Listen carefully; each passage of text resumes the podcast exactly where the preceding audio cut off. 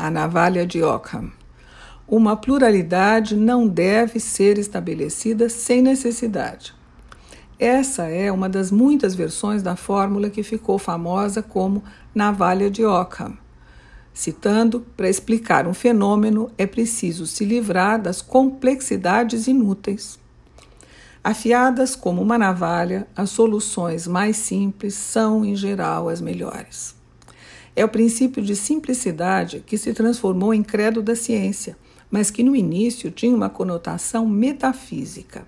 Ockham afirmou que devemos nos esforçar para explicar as coisas procurando as causas na realidade e não em preceitos abstratos. O alvo dele eram noções metafísicas, como a de milagre ou a da chamada essência.